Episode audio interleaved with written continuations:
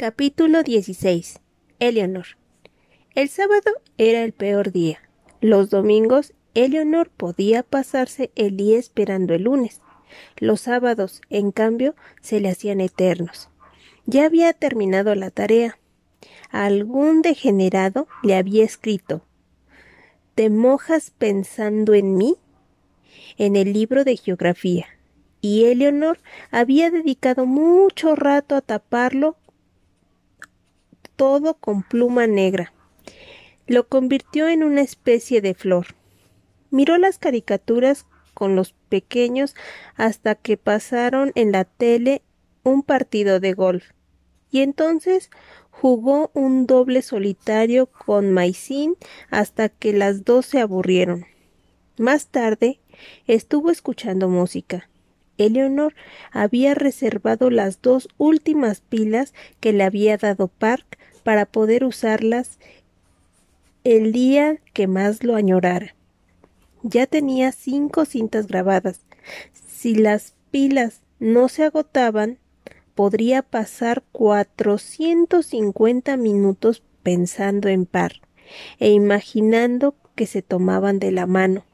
A lo mejor era una boba, pero Eleanor no hacía nada más con par, ni siquiera en sus fantasías ni siquiera en ese territorio donde todo es posible.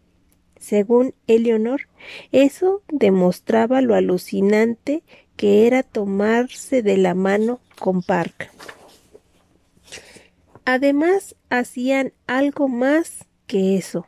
Park le acariciaba las manos como si tocara algo precioso como si los dedos de Eleanor estuvieran íntimamente conectados con el resto de su cuerpo.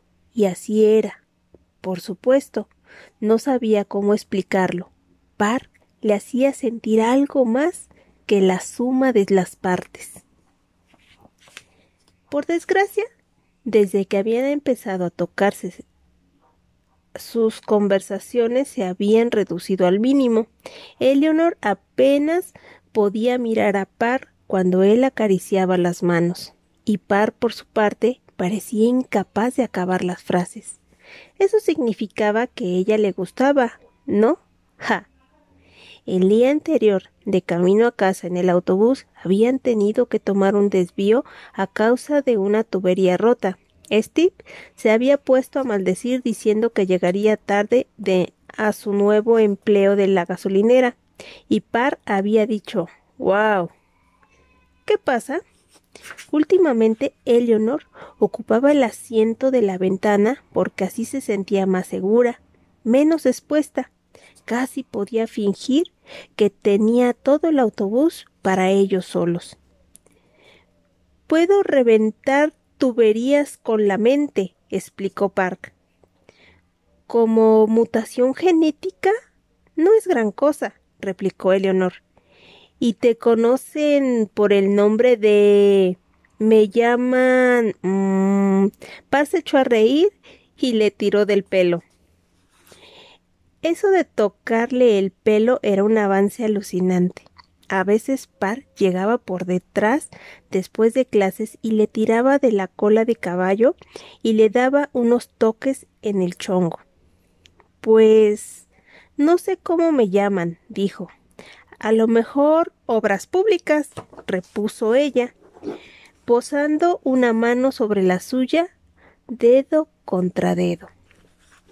Las manos de Eleonor eran más cortas que las del chico, le alcanzaba solo hasta la segunda falange.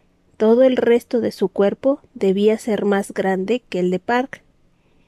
Eres una niña, dijo él. ¿Por qué lo dices? Tus manos parecen. le toma la mano entre las suyas. No sé, vulnerables. Maestro de tubas, susurró ella. ¿Qué? Ese es el nombre de tu superhéroe. No, espera. El el flautista. Ya sabes. Péguenle al flautista. Par se echó a reír y volvió a tirarle del pelo. No habían hablado tanto en dos semanas. Eleonor había empezado a escribirle una carta. Le había comenzado un millón de veces, pero se le antojaba algo propio de una chica de primero. ¿Qué iba a decirle? Querido par, me gustas. Tu pelo es muy gracioso. Era verdad que su pelo era muy gracioso. Precioso, corto, por detrás, pero más bien largo y hacia un lado por delante, lacio y prácticamente negro. Algo que, en el caso de Par, parecía una declaración de principios. Iba siempre de negro, casi de la cabeza a los pies, camiseta negra de grupos de punk, encima de prendas térmicas de manga larga, también negras, tenis negros, jeans azules, casi todo negro, casi a diario. Tenía una camiseta blanca, pero en el pecho decía Black Flag en grandes letras negras. Si alguna vez Eleanor se vestía de negro, su madre le decía que parecía que iba a un funeral dentro del ataúd. Daba igual. Su madre siempre le hacía ese tipo de comentarios. Las pocas veces que esperaba que reparaba en su atuendo, Eleanor había tomado todos los retazos del costurero para tapar los agujeros de los jeans con seda, terciopelo, y su madre no había protestado. A Par le quedaba bien el negro, le daba un aspecto como de retrato al carboncillo, cejas largas, negras, arqueadas, pestañas cortas y negras, pómulos altos y brillantes. Querido Park, me gustas mucho. Tienes unos pómulos preciosos. lo único que no le gustaba a Park era lo que pudiera ver en ella. Park. La camioneta se paraba una y otra vez. El padre de Park no decía nada, pero el chico sabía que se estaba enojando. Vuelve a intentarlo, le decía.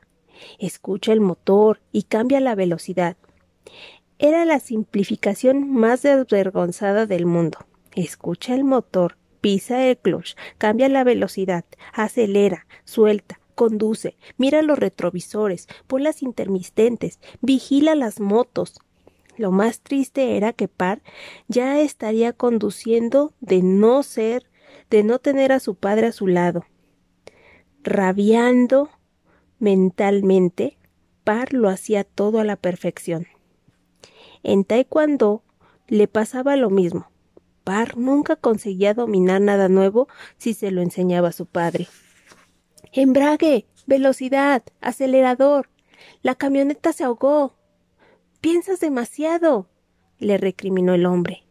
Siempre le decía lo mismo cuando Park era pequeño, intentando, intentaba discutírselo. No puedo evitarlo, decía Park durante las clases de taekwondo. No puedo desconectar el cerebro.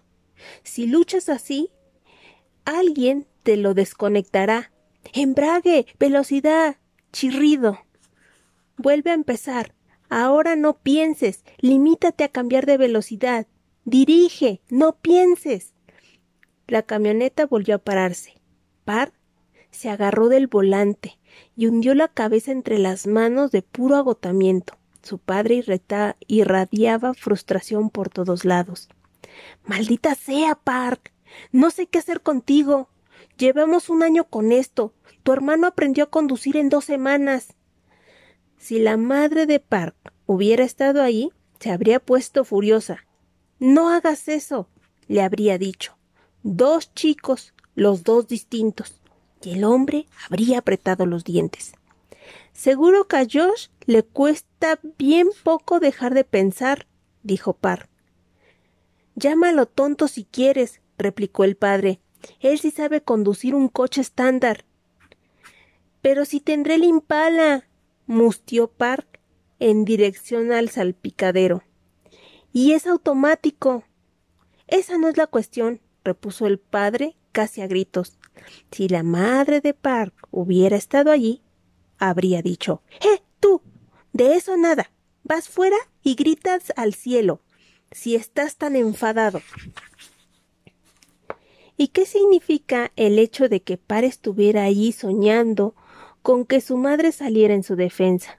Era una niñita, eso pensaba su padre. Seguramente lo estaba pensando en aquel mismo instante, y hacía esfuerzos por no decirlo en voz alta. Vuelve a intentarlo. insistió su padre. No. se acabó. Se acabará cuando yo lo diga. No. replicó Par. Ya ha terminado. Muy bien. Pues yo no pienso conducir. Vuelve a intentarlo. Par arrancó la camioneta. Se paró. Su padre dio un puñetazo contra la guantera. Par abrió la puerta y se bajó. El hombre lo llamó, pero Par siguió andando. Solo estaba a un par de kilómetros de casa. Si su padre lo rebasó, Par no se dio cuenta cuando llegó al vecindario. Al anochecer, giró por la calle de Eleanor en vez de enfilar por la suya. Había dos niños de pelo rojizo jugando en el jardín aunque el clima estaba fresco. Desde la calle no se veía el interior de la casa. A lo mejor si se quedaba un rato esperando, Eleanor se asomaría por la ventana. Part solo quería ver su rostro, sus grandes ojos negros, sus labios llenos y rosados. La boca de Eleanor le recordaba a la del Joker, en función del dibujante, grande y curva, sin la mueca psicótica, claro. psicótica, claro. Sería mejor que Par se lo guardara para sí. Desde luego, no sonaba a cumplido. Eleonor no se asomó a la ventana. Los niños, sin embargo, se habían fijado en él. Así que Par se dirigió a su propia casa. El sábado era el peor día.